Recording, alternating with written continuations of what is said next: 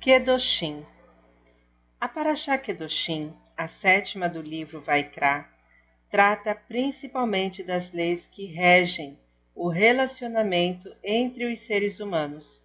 Encontram-se aí os preceitos de amar o próximo, respeitar os idosos, não mentir, nem enganar, entre outros. Amar ao próximo. Como? E amarás o teu próximo como a ti mesmo. Eu sou Deus. Nesta paraxá se encontra um dos preceitos mais importantes da Torá, e amarás o teu próximo como a ti mesmo. Sobre ele o grande mestre Rabi Akiva proclamou: Este é um grande fundamento da Torá, uma declaração que não ouvimos com frequência de nossos sábios.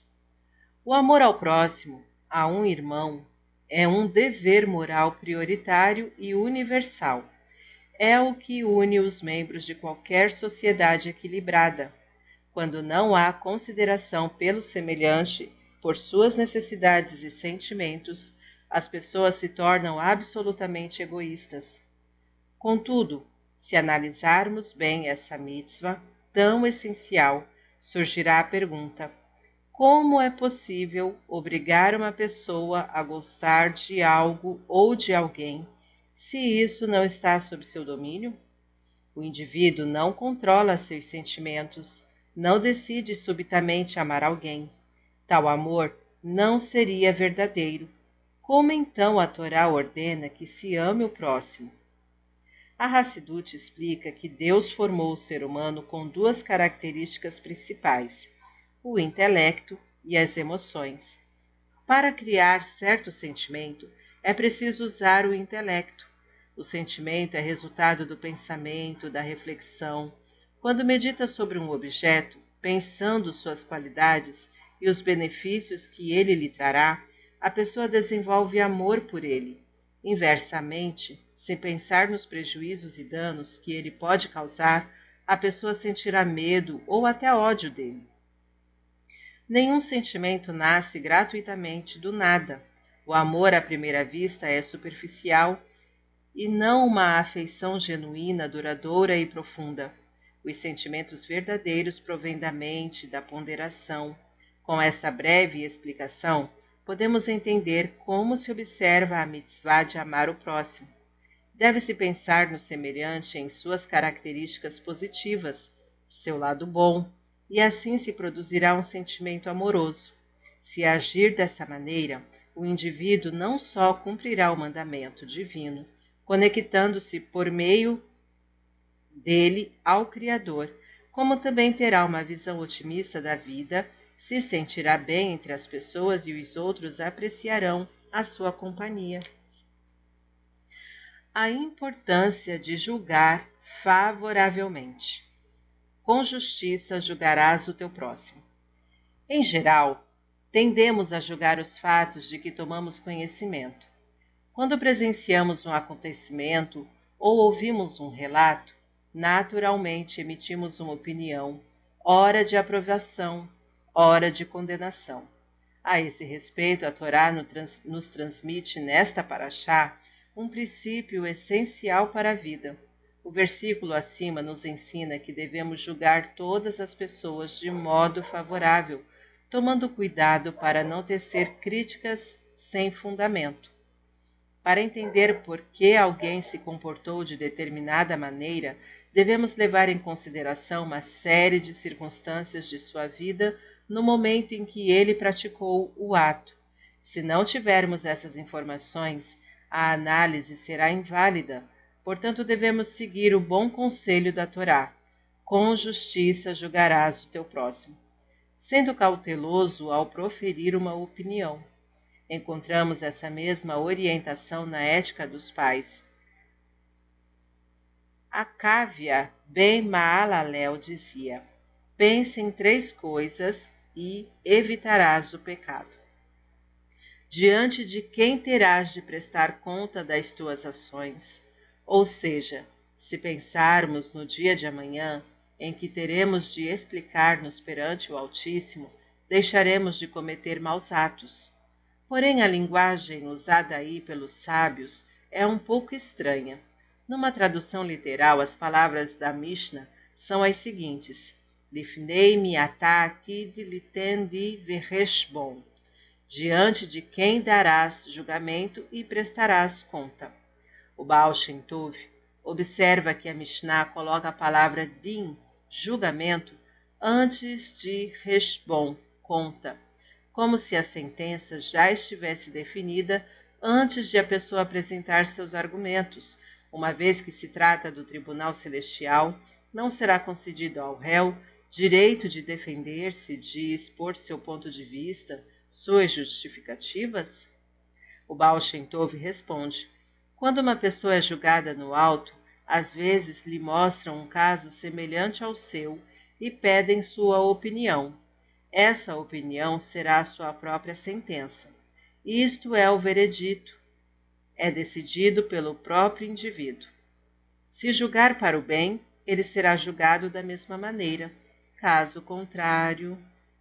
Por isso a Torá e os sábios recomendam: julgue o próximo favoravelmente, dê-lhe o benefício da dúvida, não o condene sem antes se colocar no seu lugar, pois essas situações que lhe são apresentadas podem ser casos submetidos à sua avaliação, à espera da sua sentença, que depois servirá de modelo no momento de seu próprio julgamento. Era uma vez uma mensagem clara. Era quase meia-noite na aldeia de Kiblitch. As ruas estavam cobertas de neve quando Levi Yitzhak Bender um jovem recém-casado, saiu da casa de seu sogro, o rabino Aharon Kiblitcher, para realizar o serviço divino. Ele costumava emergir no mikve antes de recitar o Tikkun Hatzot, lamentações pela destruição do templo sagrado, proferidas a partir da meia-noite. Naquela noite, porém, com um frio tão intenso, Levi Yitzhak talvez não pudesse fazê-lo, o mikve de Kiblitch estava abandonado, em péssimo estado, já nem possuía teto. A neve se acumulara diante da porta, formando uma parede. Para entrar seria necessário removê-la com as próprias mãos, com muito cuidado para não escorregar. Andando sobre a nevasca, Levi se perguntava se conseguiria chegar ao mikve e mergulhar. No caminho, ele passou pela casa do pai de sua sogra, o rabino Yaakov Yeshaya Schwartz, um grande tzadik, que se destacava na mitzvah de Arnasat, Ohim, hospitalidade. Levi apreciava suas palavras sábias sobre a Torá e outros assuntos, e por isso gostava muito de visitá-lo.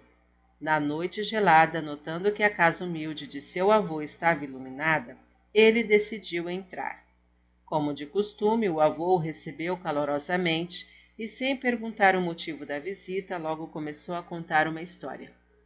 Certa vez, no mês de Elu, recebi um hóspede que despertou muita curiosidade. Ele vestia-se como um pobre, tinha constituição física fraca e era extremamente econômico, evitando gastos desnecessários. No entanto, fazia questão de mergulhar no mikve todos os dias, mesmo que para isso tivesse de pagar um valor elevado e fazer grande esforço. Depois de expressar minha admiração, perguntei ao homem por que ele mantinha esse hábito de não faltar nem sequer um dia ao mikve. Ele respondeu com uma história extraordinária. Eu era um homem muito rico e bem-sucedido.